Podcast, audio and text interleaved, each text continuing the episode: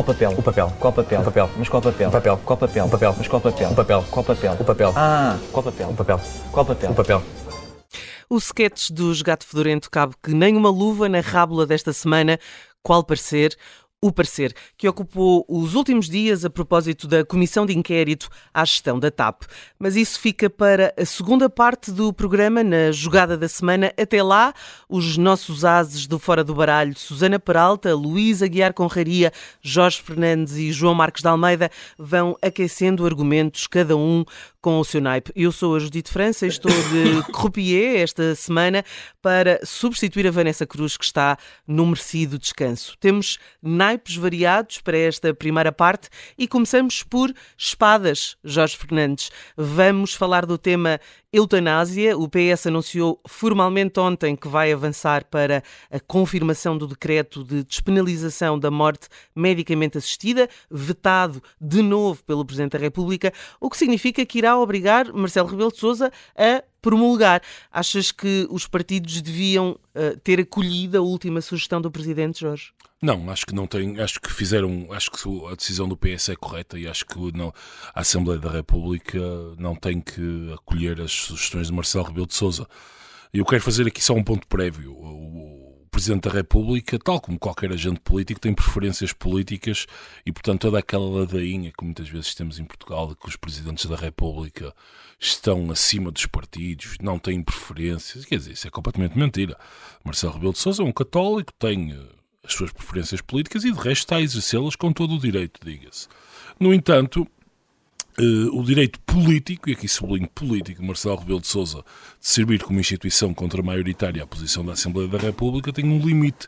Uh, é evidente que o sistema político português cria esta legitimidade dual, no fundo, em que temos um presidente eleito democraticamente por todos os cidadãos e, curiosamente, e de forma algo irónica, neste caso, uh, Marcelo Rebelo de Sousa teve um apoio tácito do, do PS e, enfim, terá recebido muitos votos de eleitores do PS.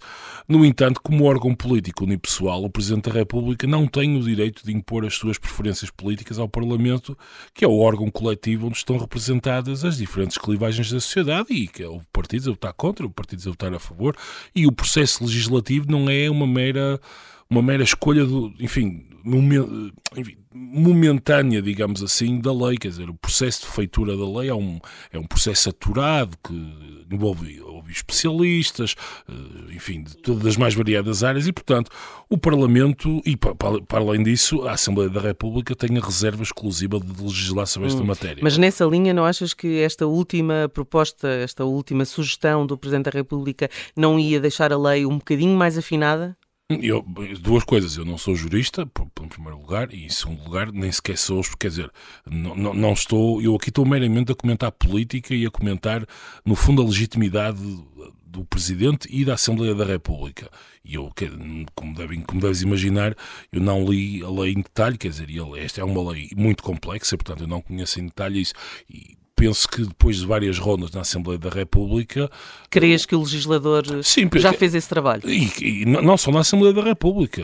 A lei já foi ao Tribunal Constitucional pelo menos duas vezes, e portanto, Marcelo Rebelo de Sousa pode ter a sua opinião pessoal sobre a eutanásia, sobre o, o, o, suicídio assistido, agora, é a sua opinião pessoal, e ele, apesar de ser Presidente da República e ter uma legitimidade democrática própria, eh, essa legitimidade democrática não, não se deve sobrepor de maneira nenhuma ao Parlamento, que tem o, o dever e o poder, acima de tudo, de tratar de matérias com esta complexidade.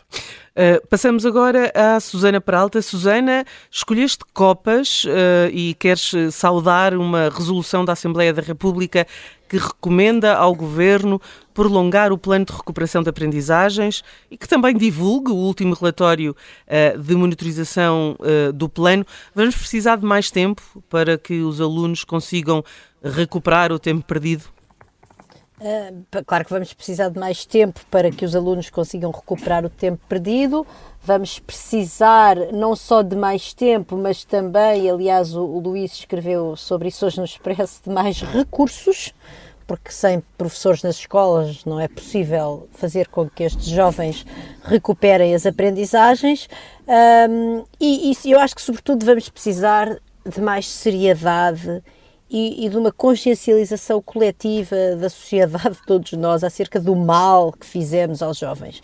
E, e desse ponto de vista, eu julgo que esta resolução da Assembleia da República é, é uma boa resolução, não só pela questão da, da, extensão do prazo de vigência, porque o plano, o plano 21-23, lá está, 23 estamos agora, e eu recordo que recentemente, um, aliás, o Luís falou isso aqui a semana passada, não é? Uh, as, uh, o que os diretores das escolas disseram na, na, precisamente numa audição a este grupo de trabalho da Assembleia da República que, que trabalha sobre este tema, foi verdadeiramente arrasar, arrasou, peço desculpa, estou a misturar palavras, arrasador e avassalador, que eu acho que são dois conceitos distintos que se aplicam aqui. Hum. Uh, ora bem, eu, também, eu queria sobretudo destacar aqui uh, um ponto que é o ponto 3, que é que, uh, que o Governo, portanto, é uma, a, a, Assembleia da República insta o Governo a apresentar o terceiro relatório de monitorização do plano, que é o que, fa o que falta, porque já houve dois, uh, um deles recentemente, agora deste mês, com informação clara sobre o número de alunos abrangidos,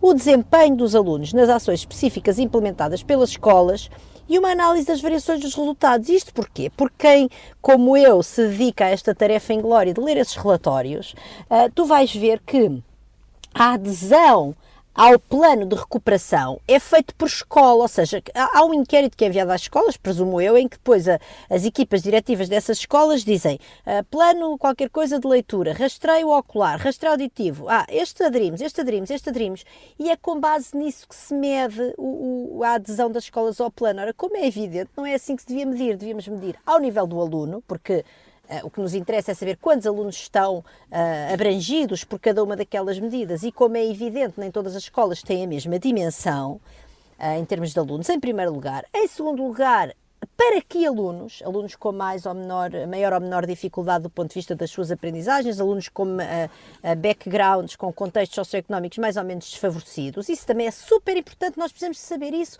E depois, obviamente, como aqui diz o, o, o, a resolução da Assembleia da República, o desempenho dos alunos nas ações específicas, ou seja, que impacto é que isto está a ter no desempenho dos alunos. Acho que já toda a gente percebeu que aquelas provas da frição que davam uma melhoria de resultados, enfim, não, não valem nada, portanto, não é isso que nos convence que o problema está a ser resolvido um, e, e, portanto, uh, e, portanto, enfim, também medir isso, não é? Medir no fundo, estamos a fazer isto tudo e para que é que está a servir? E já agora, deixa-me só terminar com o seguinte, eu gostava de estender estas copas a uma deputada em específico, que é a deputada Carla Castro, e queria-lhe dar uma rainha de copas, não, é rainha de copas, eu que se diz dama, mas vou uhum. chamar-lhe rainha, porque ela tem feito várias publicações nas redes sociais onde mostra de maneira bastante clara o impacto que ela tem tido neste grupo de trabalho e, com, e, e também, digamos, nesta redação específica destes pontos fundamentais de medição dos resultados e julgo que a Carla Castro tem, é de facto, tem sido uma, no, seu, no seu trabalho parlamentar uma verdadeira defensora desta causa e eu própria, como já fui audicionada nesta, neste grupo de trabalho com, com colegas meus aqui da faculdade, um, devo dizer que, de facto, enfim, aprecio não só ela, naturalmente, mas gostava hoje de lhe deixar aqui uma rainha de copas especial eu, eu, para a Carla Castro e pelo trabalho dela. Eu dou uma rainha de copas à Susana porque gosto imenso de ver a atração crescente que ela tem pela iniciativa liberal. acho que é uma evolução tão positiva. Eu acho que mas essa atração, essa atração é muito antiga, é muito antiga. Ah, ótimo. Sim, não, sim, não é deixa de merecer. Se é antiga, então ainda merece uma rainha de copas reforçada. Atenção. Só falta votar nela. Só falta votar, isso vai ser só mais val, difícil. Só falta votar na Iniciativa Liberal. João Marcos de Almeida, estavas aqui a entrar uh, no jogo e tens espadas para dar a António Costa por causa do discurso nas comemorações dos 50 anos uh, do Partido Socialista. Porque não gostaste do que eu viste em relação à inveja da direita ou queres falar no revisionismo não, histórico? não. Que tirou a medalha da nunca, primeira maioria absoluta vida, a José nunca Sócrates. Nunca na vida esperei que António Costa elogiasse a direita. Por amor de Deus, não. Isso não me preocupa nada que a esquerda ataque a direita, fazem o papel deles, é normal. Eu também ataco a esquerda, portanto, nisso estamos bem uns para os outros. Estamos, é, há uma igualdade em Portugal. Não, o que eu achei... Eu sou daquelas pessoas que acham que a história do PS, desde a sua fundação, basicamente pós-25 de Abril, o PS foi fundado um ano antes do 25 de Abril, portanto em 73, faz 50 anos este ano, para o ano do 25 de Abril faz 50 anos.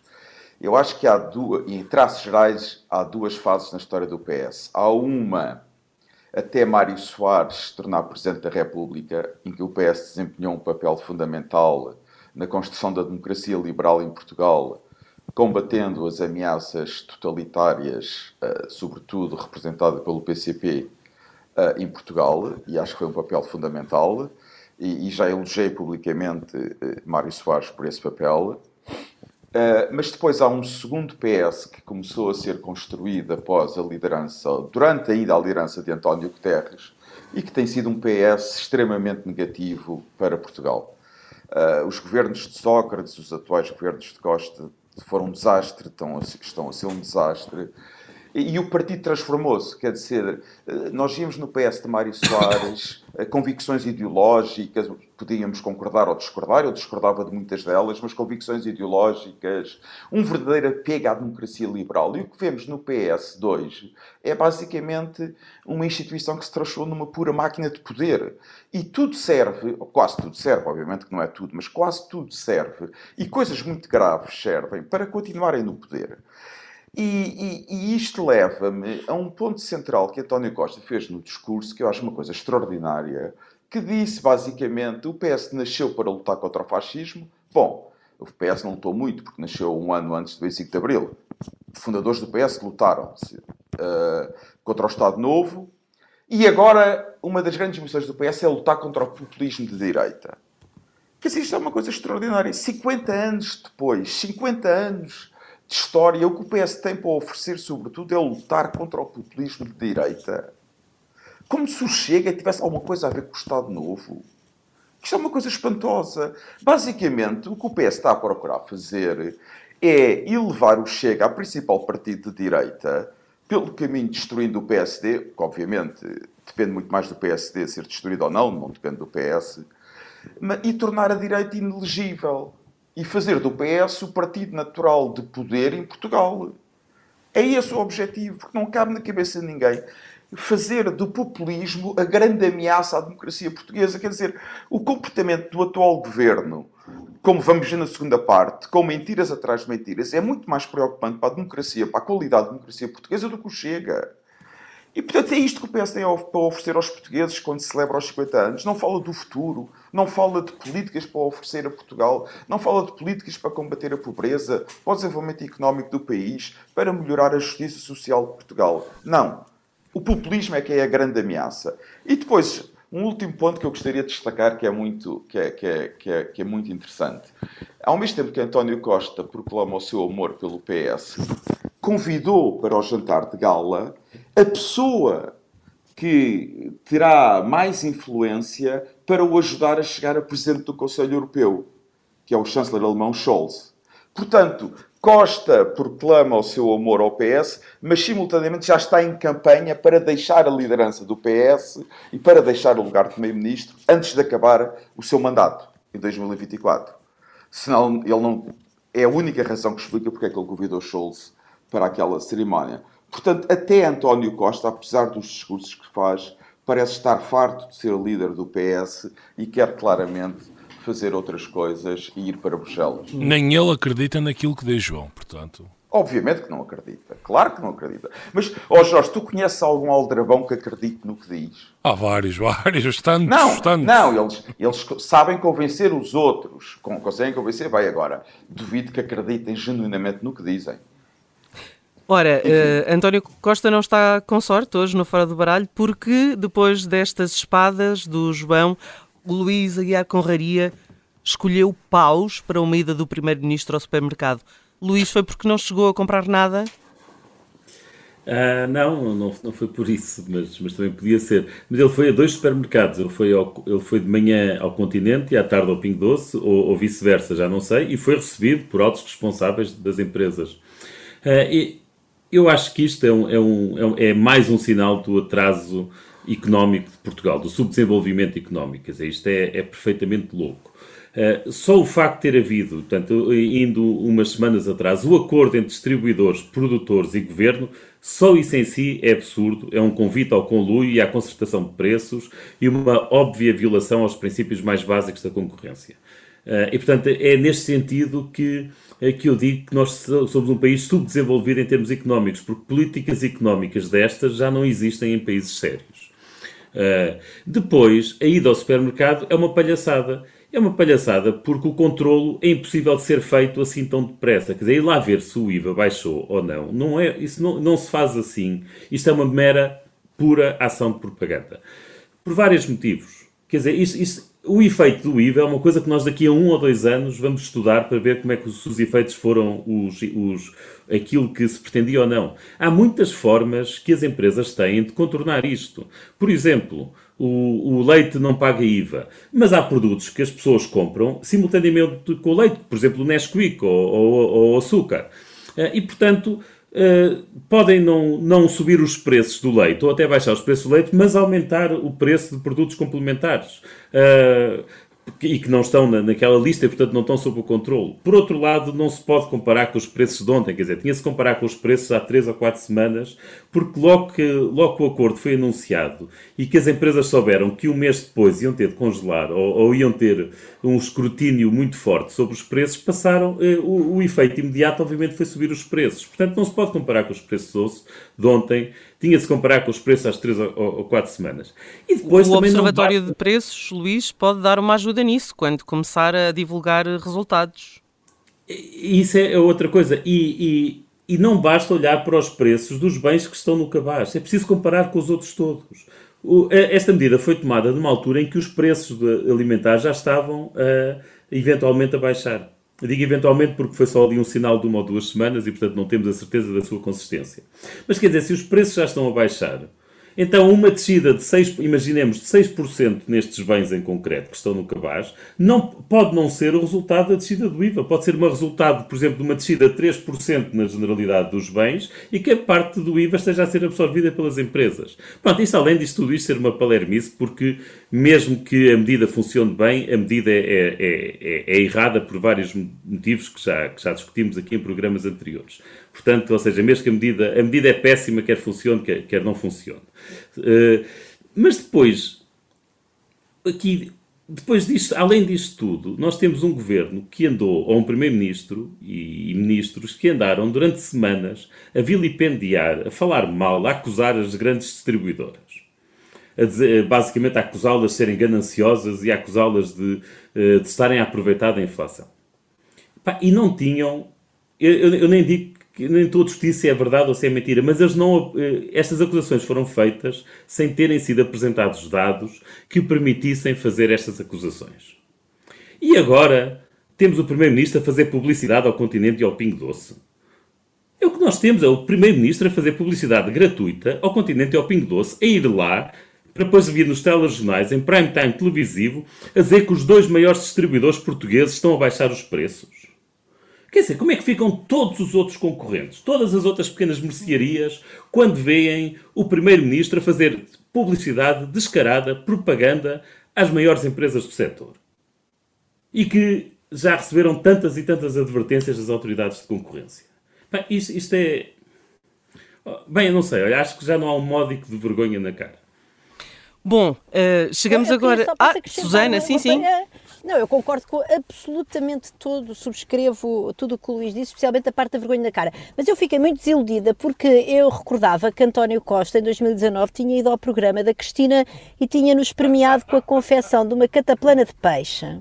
E eu estava à espera que nesse dia à noite ele depois aparecesse na televisão a comparar os preços, a dizer, olha, para quem quiser fazer uma catapana de peixe, eu não sei quais é são os, os ingredientes que, precisos que o Primeiro-Ministro usa, mas eu suponho que tenha tomate, cebola, obviamente terá peixe, Há umas que levam vinho branco, levam, uh, levam uh, pimento também, e depois, obviamente, as ervas Susana, aromáticas. Agora imagina, era extraordinário. Que eu pessoa em Portugal capaz de ser uma cataplana de peixe sem peixe. Sem peixe. Mas imagina, ele, ele tinha ido à televisão e tinha dito: Olha, realmente eu aconselho para a cataplana de peixe, querem fazer amanhã, a salsa é melhor neste supermercado, o, o, o tomate e a cebola são melhores no outro, e fiquei muito desiludida. Estava hum. à espera desse passo extra de verdadeira empatia do Primeiro-Ministro para, com, uh, para com o povo de Portugal, hum. que, que agora agora, graças ao IVA zero, quem sabe poderá comer cataplana de peixe fizesse as compras e depois fizesse uh, a refeição. Uma resenha, uma resenha, não é? Dizer, olha, realmente comprei os preços e era aqui que deviam ir e não, não fiquei, fiquei bastante desiludida, pareceu-me pareceu-me que ele ficou aquém daquilo que nós esperávamos. Eu, depois de ver as fotografias dele a passear-se nos corredores dos hipermercados,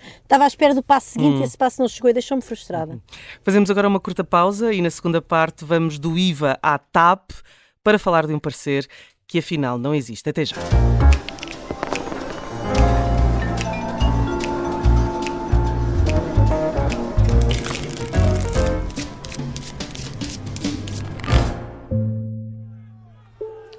gajo estar ali preso tanto mês e depois ouvir falar português cada parte de fora.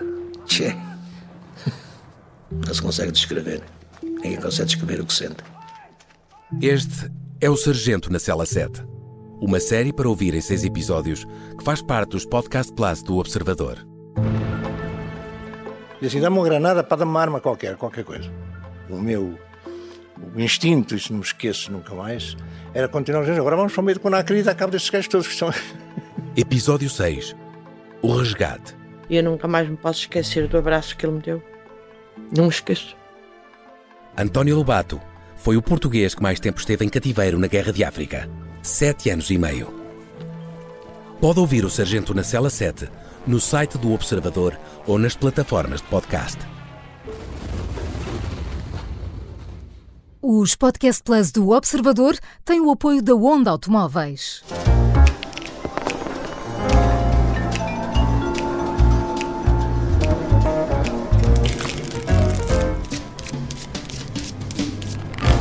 Voltamos para a segunda parte do Fora do Baralho para falar de um parecer que não vai aparecer.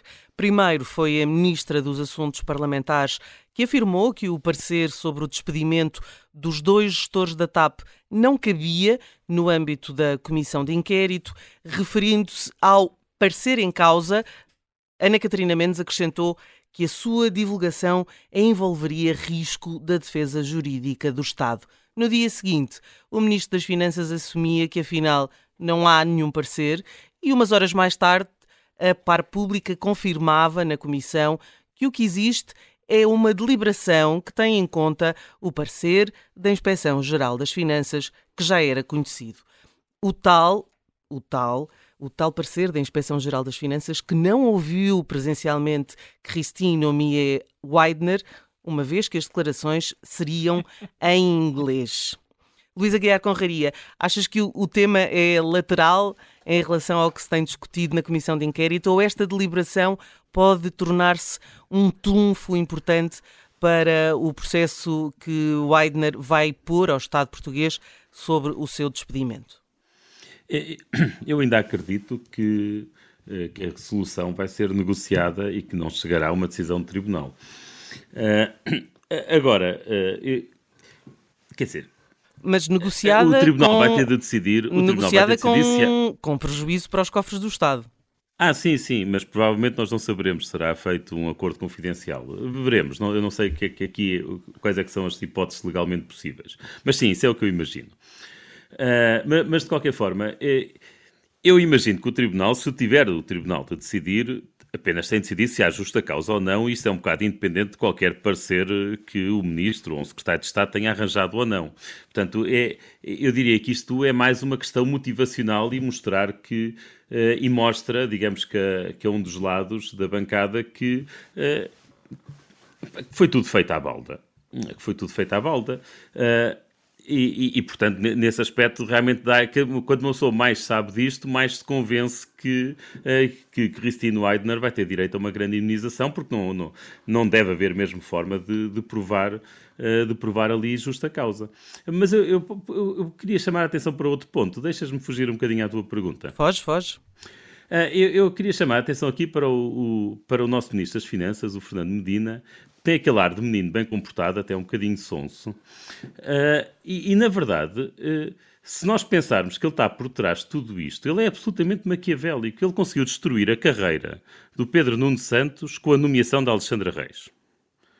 Uh, a nomeação de Alexandre Reis para secretária de Estado foi o que, o que isto tudo e acabou, em última análise, por destruir, penso eu, espero eu, uh, a carreira de, Pedro Nuno Santos. E espero eu, porque acho que depois de tudo que ele já mostrou, uh, acharia grave que ele voltasse a ter um lugar político relevante em, em Portugal.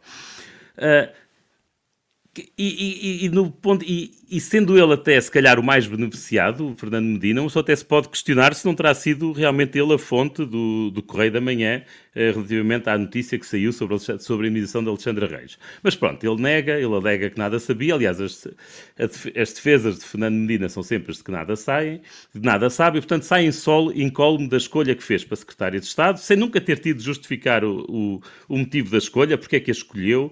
A única coisa que fica clara é que escolhe uma secretária de Estado mais ou menos como se escolhesse uma secretária, uh, sem fazer background checks, sem, sem, sem se inteirar sobre, verdadeiramente sobre o seu currículo. Mas depois, esta história do parecer, que isto também foi uma coisa inventada por Medina quando falou em que isto estava juridicamente blindado, a questão da, do despedimento com justa causa. E, portanto, se está juridicamente blindado, nós, as pessoas presumem que, de facto, há um parecer jurídico que garante que esta solução é à prova de bala. E depois é normal que alguém peça esse parecer jurídico. E ele deixou Ana Catarina Mendes e a Mariana Vieira da Silva fazerem figuras de parvas de estarem a falar como se o parecer existisse, de estarem com justificações absurdas para a não entrega do parecer, e só depois delas terem feito essas figuras de parvas, é que ele vem e diz que não há parecer nenhum. Quer dizer, ele, ele não podia ter pegado do telefone e avisado: é pá, não façam figuras tristes porque não há parecer nenhum. Ele não tem o telefone das suas colegas de governo. Não, ele deixou-as fazer figuras de parva. E, e, portanto, quer dizer, ou seja, ele conseguiu Quer dizer, quando este governo foi nomeado, falávamos em quatro candidatos a primeiro-ministro, que era ele, o Pedro Nuno Santos, Ana Catarina Mendes e a Mariana Vieira da Silva. O Pedro Nuno Santos está de parte. e estas duas, se calhar, também começam a ficar de parte se continuam a fazer estas figuras. Eu acho que tu, oh Luís, eu acho que tu estás a a valorizar demasiado Era exatamente isso que eu ia dizer. a capacidade maquiavélica de Medina. Eu também acho. Eu acho que... Então são coincidências? Eu acho, são coincidências? Eu acho que em relação às ministras foi, em relação às ministras foi falta de articulação, de diálogo, foi, foi um governo trapalhão, confuso, faz coisas mal feitas. Acho, acho que o Fernando Medina neste momento é aliado político delas as duas e que não as quereria prejudicar propositadamente.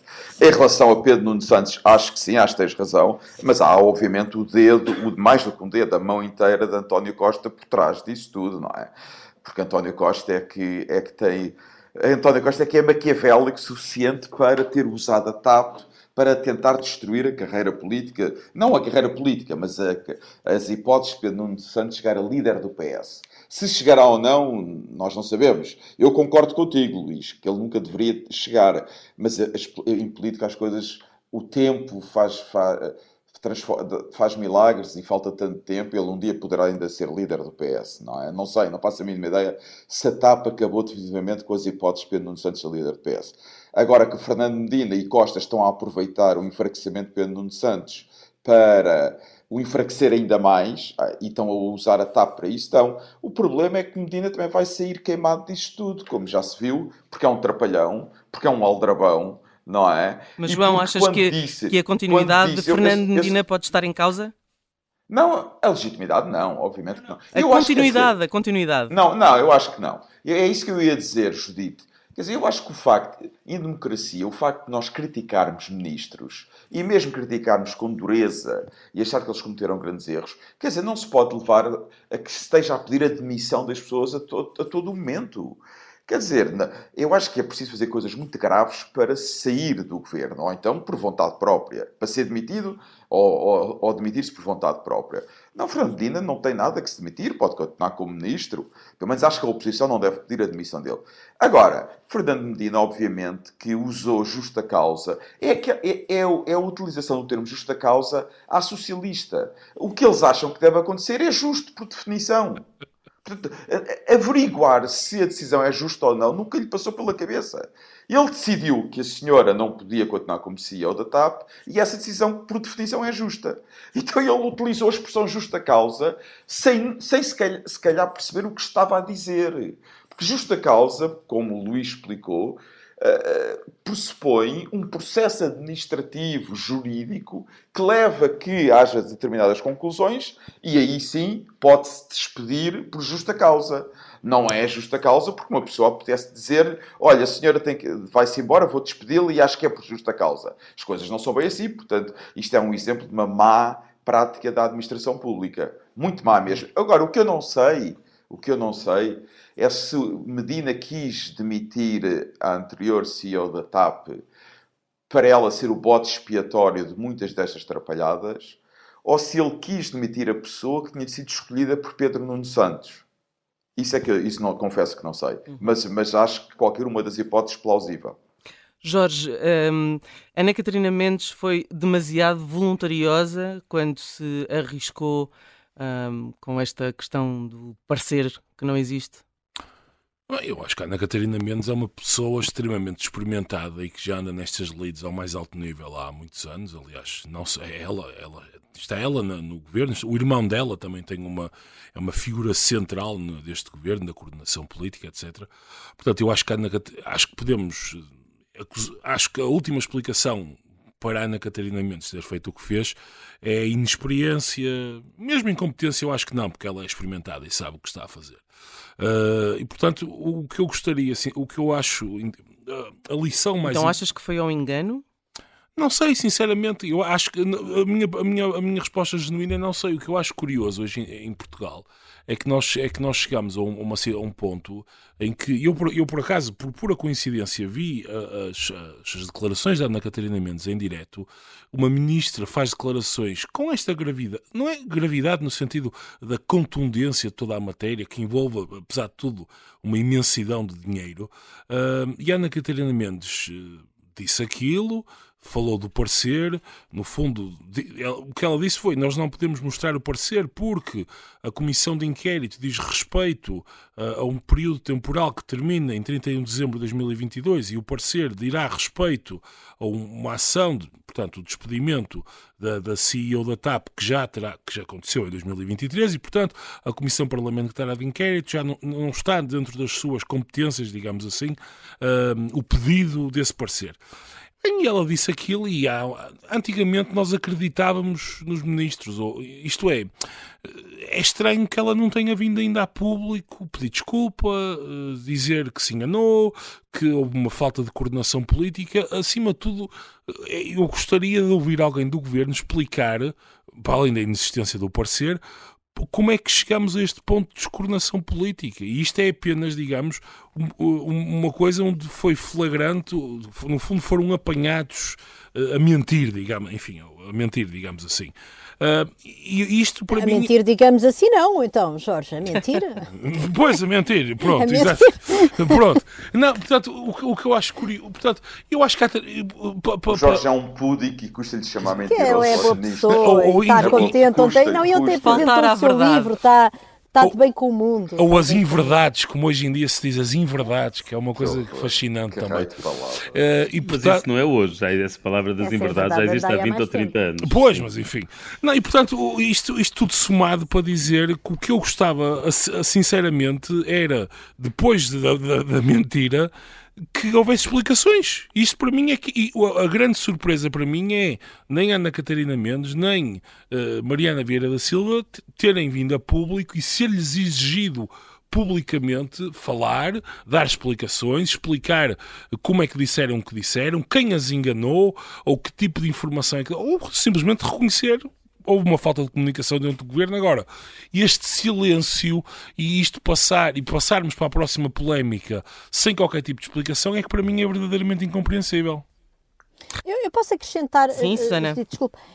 Eu não tenho a certeza que elas tenham sido enganadas pelo Medina. É perfeitamente possível que o governo tenha acreditado, não sei bem em que mundo é que vivem, que podiam criar este, este falando do parecer que de facto não existe, mas recusando-se a entregá-lo, uh, e, que, e que eventualmente passassem colmes ou até que conseguissem arranjar aí uh, alguém que lhes escrevesse o tal parecer e que depois fingissem que eles tinham na altura. Sinceramente, eu não, ah, eu não vi é... nenhum indício público de que, uh, de que Ana Catarina Mendes e Mariana Vera Silva tivessem sido enganadas por Fernandina. Ou que tivesse, então, em todo o caso, não tivesse havido alguma coordenação na mensagem. Não sei, não sei. Eu, eu admito, eu admito a hipótese, essa que estavas a dizer, de eh, eles estarem a dizer que não entregavam o parecer para ir adiando enquanto faziam um parecer novo.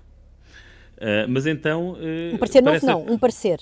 É parecer um, não, ou seja. Não é um novo, é o que era, seria o. Não, não, não, não, não, é, não, o que eu estou a dizer não é isso. O que eu estou a dizer é ir adiando de forma a terem tempo de escrever um parecer. Um parecer que não seria novo, é só isso. Tu usaste não, não, tô, novo, mas eu estou a dizer. Não se aplica. Ah, está bem, está bem. Desculpa, um parecer. Sim, sim. Portanto, escrever um parecer, um parecer que não existia antes. Pronto, fazer do zero um parecer. Ora, e se foi essa a tática usada, então a pergunta que se coloca a seguir é: então porquê é que não apresentaram esse, esse parecer? E a fingir que era antigo. Agora, nesse caso, a única justificação é que não conseguiram encontrar nenhum jurista credível que lhes escrevesse um parecer a dizer que, que, a, que o despedimento por justa causa era, era, era razoável. E isso é mau sinal para um futuro processo. Susana, faz sentido que o Estado tenha tomado essa decisão sem um parecer juridicamente blindado? São palavras usadas pelo próprio Fernando Medina em relação à forma como como o despedimento com justa causa foi decidido? Não, claro que não faz sentido absolutamente nenhum. Ou seja, eu que provavelmente sou aqui no Fora do Baralho a pessoa mas sem retirar qualquer crítica ao governo, a Pedro Nuno Santos, Hugo Mendes e ao próprio António Costa relativamente à, responsável, à responsabilidade política nesta confusão, a que eu chamei bandalheira no artigo do público da TAP, eu, eu, sou, eu sou crítica de Cristina uh, Urmier Weidner e de Manuel Beja, porque acho que eles ainda assim tinham o dever corporativo de de, não, de não acatar as ordens que lhe eram dadas, que eram contrárias à sua missão na, na empresa pública. Uh, portanto, Mas a ordem assim, em relação a não falar com outros ministérios e só com o Ministério da, da forma como ela não acatou a ordem de, de, de, alterar o voo, ela poderia perfeitamente dizer, mas isso repare que isso, de acordo com o código, anula as minhas decisões. Mas enfim, Manuel Beja, não é? Que foi para a comissão de inquérito dizer que, uh, que não era, quer dizer, que, que, no fundo o papel dele de chairman não era respeitado, mas se não era respeitado porque é que ele pelo menos não se demitiu. Hum, sou mais crítica, mas quer dizer, para mim, eu acho que há aqui um tema muito importante que é uh, essas duas pessoas, não, quer dizer, é, as pessoas que me devem contas são, em primeiro lugar, os responsáveis políticos que criaram esta, esta repita palavra bandalheira, como eu usei no meu artigo público. Portanto, estou muito mais preocupada, digamos, com a responsabilidade política do que com, evento, com as eventuais falhas desta equipa de gestão uh, executiva e não executiva, que me parece que também são óbvias. Agora, não se não se empenha o Estado português e o dinheiro dos contribuintes numa empresa que já nos custou vários mil milhões de euros, numa decisão de demissão potencialmente, que potencialmente dá origem a litigância, para se falar com, com advogados, perceber se aquilo, enfim, qual é o risco. Estas são sempre arriscadas e o juridicamente blindado, eh, na mesma, pode abrir, como eu digo, a porta à litigâncias e não sei o quê. Agora, tem que haver uma, tem que haver uma percepção do risco destas coisas e essa percepção só podiam ter com, com juristas e, de facto, não, não o terem feito é de uma enorme leviandade, ou seja, é só mais um é só mais um sinal da enorme leviandade como é feita toda a gestão da TAP e provavelmente de outras empresas públicas que não estão nos holofotes, porque, como o Luís disse aqui no, no início, isto tudo nós estamos a saber porque um dia o Medina uh, decidiu convidar Alexandra Reis para, para secretária de Estado sem fazer o seu trabalho de casa e, e pronto, e portanto agora desenrolou-se o novelo, mas uh, quer dizer, não há nada que nos garanta que novelos semelhantes não existam noutras empresas públicas. Uhum. Portanto, isto é completamente irresponsável e é um desrespeito pelo dinheiro dos contribuintes uh, e que nos custa caro para o nosso futuro. E, e recordo que falei, há, por exemplo, no, na primeira parte dos naipes, quando eu falei das escolas, mas outros temas haveria. Uhum. Esse dinheiro faz falta noutras coisas, faz-nos muita falta. E, portanto, é, é, está na altura de começarmos a pensar seriamente antes de empenharmos desta maneira irresponsável os parcos euros dos contribuintes portugueses. Jorge, deixa-me perguntar-te se a, a, deliberação única do acionista a admitir Weidner e o presidente do Conselho de Administração uh, e que alega que o facto do ministro das Infraestruturas, Pedro Nuno Santos, ter autorizado o pagamento da indenização de cerca de meio milhão de euros a Alexandre Reis não retira responsabilidade aos dois gestores e à decisão que tomaram. Concordas com esta interpretação? Não, eu acho que a responsabilidade neste Quer dizer, numa empresa pública, a partir do momento que o ministro, que no fundo é o representante da tutela, está envolvido, eh, a responsabilidade, em última análise, é sempre da tutela e, portanto, que é o acionista maioritário e, eh, e tem sempre capacidade, enfim, salvo exceções previstas na lei, por algum motivo, quem, quem é dono da empresa tem sempre capacidade, no fundo, de ditar aquilo que pretende e o CEO tem que, tem que obedecer, não é? E, portanto, sob risco, aliás, se desobedecer diretamente a uma ordem, aí sim eh, poderia haver uma justa causa. Eh, e, portanto, eh, e os gestores, neste caso, pelo menos em, todo aquilo, aquilo, em tudo aquilo que, vemos, que temos vindo a saber, foram, são o elo mais fraco, no fundo, e foram apanhados numa luta política dentro do PS. E falámos disso já. E a TAP tem servido nestes últimos anos como uma arena onde estas fações internas do PS se degladiam e através das quais várias pessoas eh, tentam assassinar politicamente eh, de forma mútua, não é? E, portanto, Pedro Nuno Santos, depois Medina, todos eles jogam, usam a TAP como joguete político. Infelizmente, como estava a dizer a Susana, isso para mim é o ponto mais importante a reter aqui, é que, é que isto é uma brincadeira e é uma, digamos, é provavelmente a, a luta pela sucessão política em Portugal mais cara da nossa história, porque Absolutamente. isto, isto, é isso mesmo, Jorge. isto, isto está no os, portugueses, não, os portugueses estão a pagar a luta a sucessão de António Costa no PS.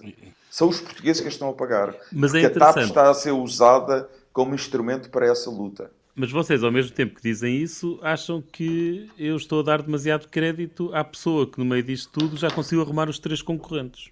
Não, não, não, não mas ó, ó, Luís, não, não, não, ó, Luís, não é esse o ponto. Não, deixa-me só dizer. Nós, nós achamos só... é que tu estás a valorizar demasiado a o Medina sozinho. de Fernando Medina. Ah, se não foi o Medina, o, foi o, por ele.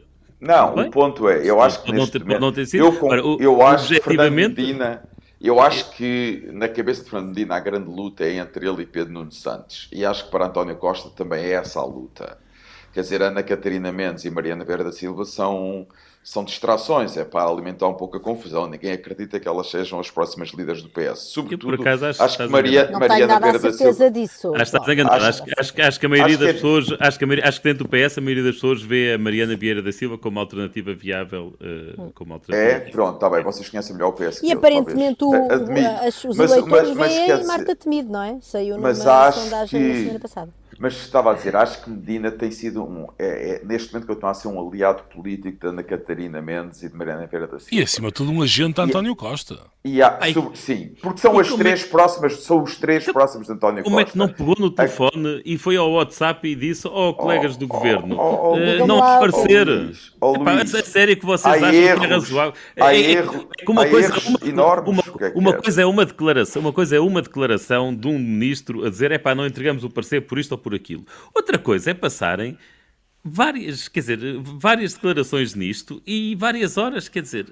Dias, Estás a esquecer da declaração dias. de João Galamba também dias. Galamba assim, também, dizer, exatamente. Epá, a, a, sério que ele não deu conta e não se lembrou que devia avisar os seus colegas de governo que não há parecer nenhum? Eu acho dizer, que vocês, eles acreditaram acham... mesmo que eles oh, podiam se safar com isto, admite, não eu Luís, reagido. Luís, eu acho que vocês acreditaram eu, que nos conseguiam endrominar. Eu também acho que sim, eu também acho que sim. Seria a que eu sou ingênuo de atribuir tanto maquiavelismo ao Fernando Eu sempre quis usar o verbo endrominar na rádio e hoje consegui. Admito que esteja certo o futuro irá confirmar, agora também não sou eu que vou defender com grande convicção a falta de maquiavelismo de Fernando Medina. Acho que eles são capazes de tudo e mais alguma coisa para chegar à liderança do PS. E mais, acho que vai ser António Costa vai para Bruxelas e vai deixar o partido completamente em guerra, uns com os outros, e ele em Bruxelas, no bem bom, como Presidente do Conselho Europeu. Desconfio que é isso que vai acontecer e vai estar a rir, talvez a fazer. Qual é o prato que ele faz, Susana? É a cataplana, depois. Exatamente, talvez a fazer cataplana de peixe para, Ferreira, para os seus amigos do Conselho Europeu. Vai estar divertidíssimo em Bruxelas e vai ver, olhar para o estado em que vai deixar o PS com toda a gente a pancada uns com os outros. Ora bem, uh, acabamos com uma cataplana e com eventual ida de António Costa para Bruxelas e com Fernando Medina que pode ser mais maquiavélico um, do que pensamos. O Fora de Baralho está de volta na próxima sexta-feira, já com a Vanessa Cruz. Até para a semana.